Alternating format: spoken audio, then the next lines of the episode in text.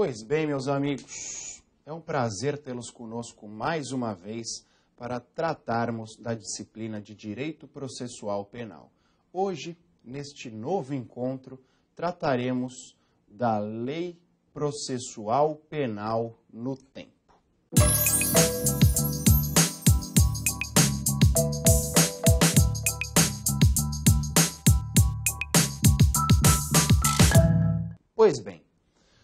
Todos os senhores sabem, todos os senhores sabem que as leis processuais penais seguem determinada dinâmica quanto à sua aplicação.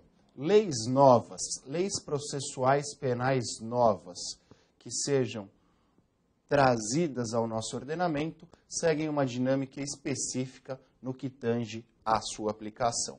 Antes de falar efetivamente do sistema adotado no nosso ordenamento jurídico, farei menção aos sistemas adotados traz, ou adotados não, os sistemas trazidos pela doutrina.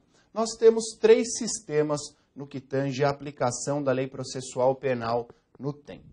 O sistema da aplicação da nova lei aos novos processos. Então, pensem na seguinte situação: surgiu uma nova lei processual penal esta lei só será aplicável aos novos processos, àqueles processos que tenham início após o período de vigência da lei. Então, primeiro sistema, primeira regra, primeira teoria, sistema, teoria, aliás, da aplicação aos novos processos.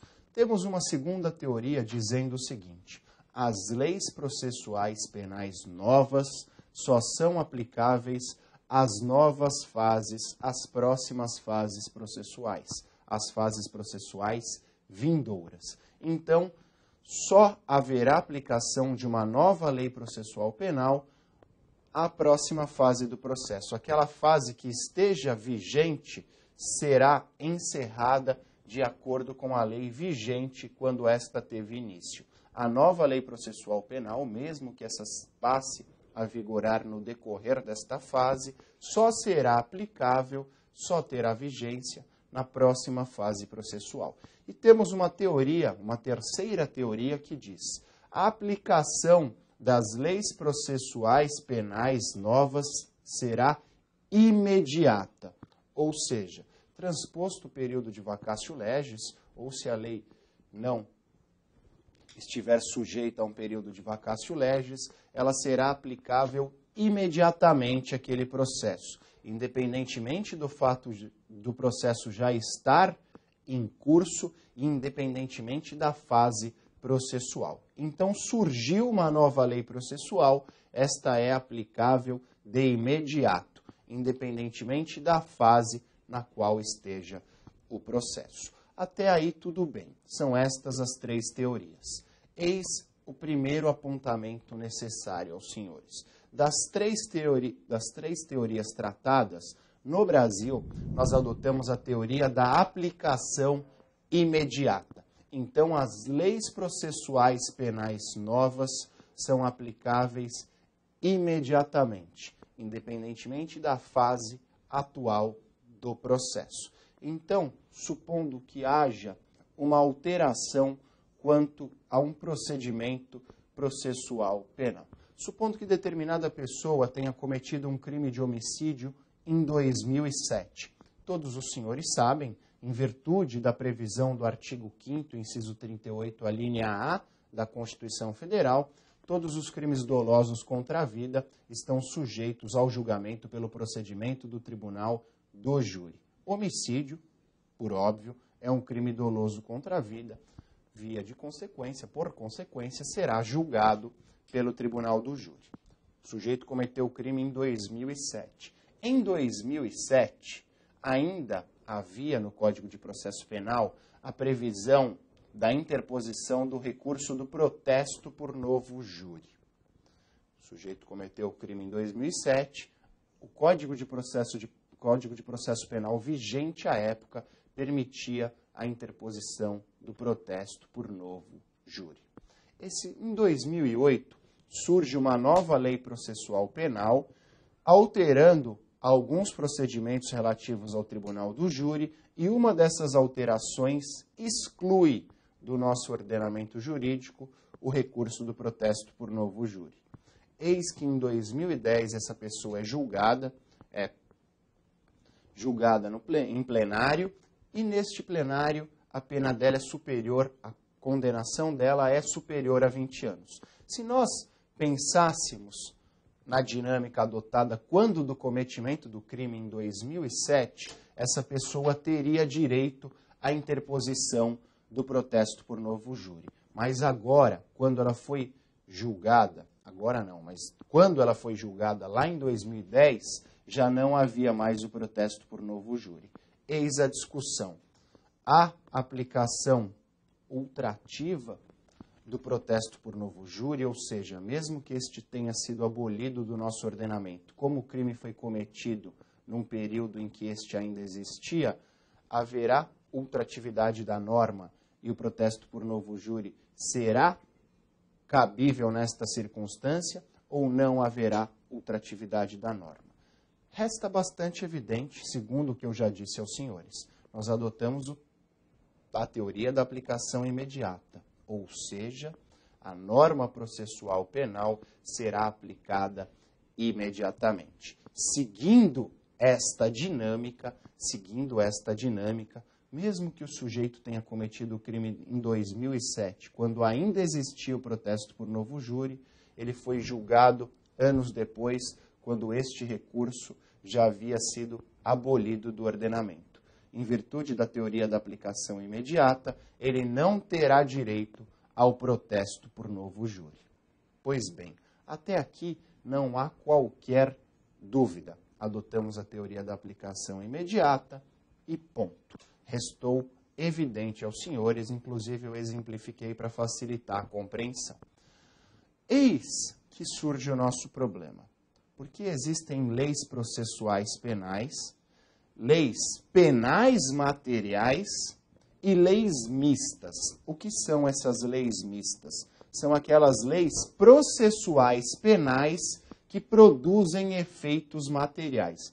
Então, nós temos três classificações: leis processuais penais, leis penais materiais e leis processuais penais com efeitos materiais. Nós tratamos isso já em direito penal, mas eu faço remissão aos senhores àquela aula onde eu tratei das regras relativas à aplicação da lei penal. Todos os senhores sabem que a lei penal tem aplicação imediata também, tem aplicação imediata. Feita uma ressalva, ela não retroagirá para, para prejudicar o réu e ela não e ela só operará efeitos ultrativos quando for benéfica ao réu. Então, no que tange às normas penais materiais, não há a retroatividade maléfica. Só há a retroatividade benéfica.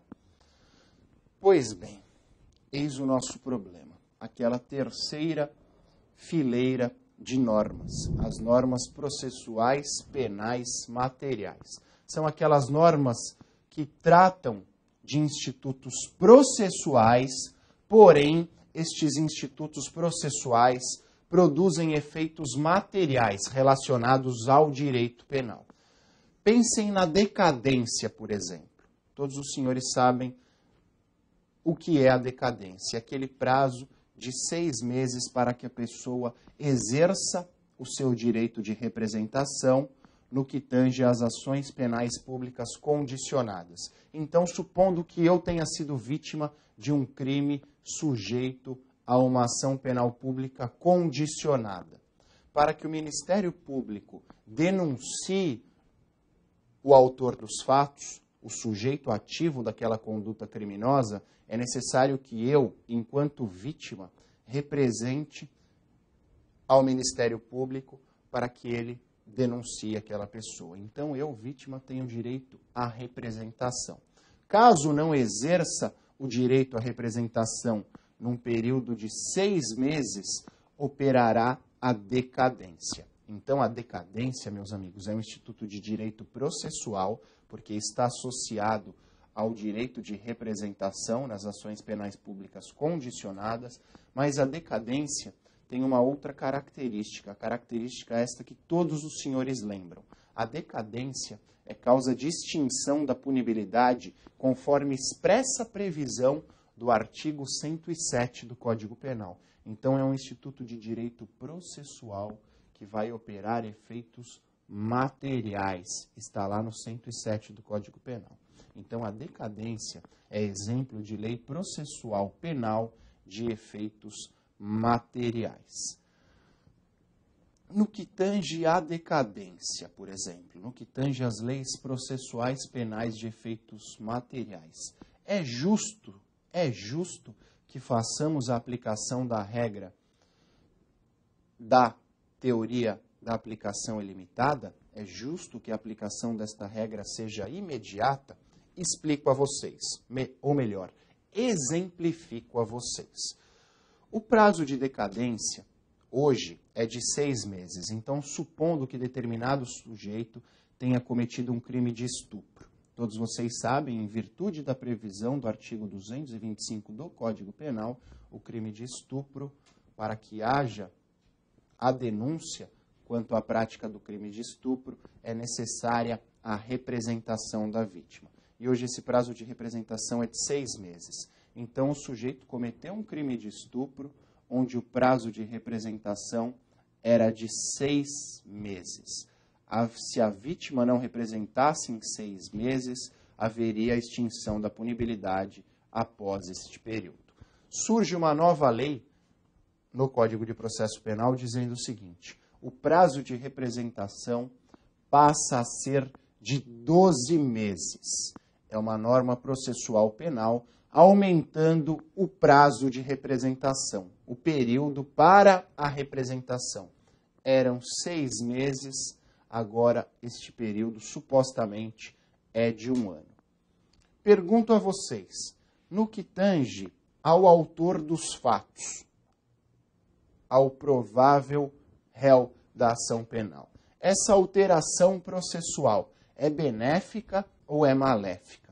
Por óbvio, ela é maléfica, porque, de acordo com a vigência, de acordo com os termos da lei anterior, a extinção da punibilidade se daria em seis meses. E hoje o prazo da extinção da punibilidade foi alargado, é de 12 meses. Então, essa situação é maléfica ao autor dos fatos. Aplicaríamos imediatamente esta lei processual penal ou não aplicaríamos? Por óbvio, meus amigos, não aplicaremos. Por quê?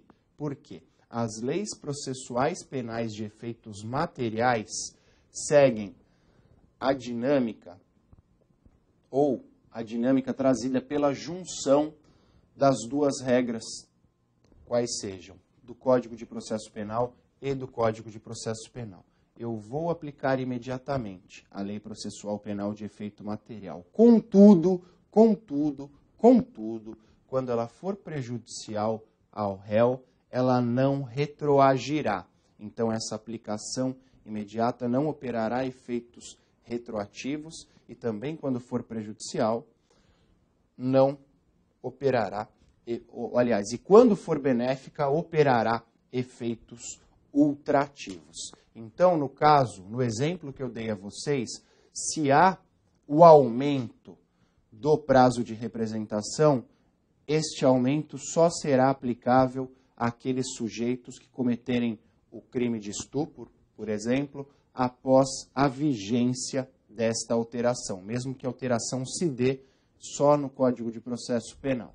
Entenderam, meus amigos? Então, as leis processuais penais têm aplicação imediata.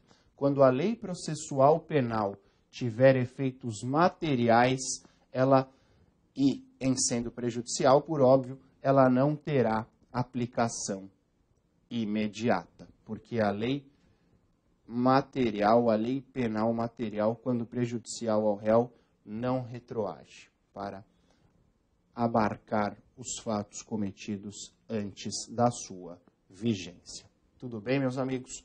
Para que vocês saibam, é um instituto de direito penal, processual penal, mas que chupinha aproveita as regras do direito penal material.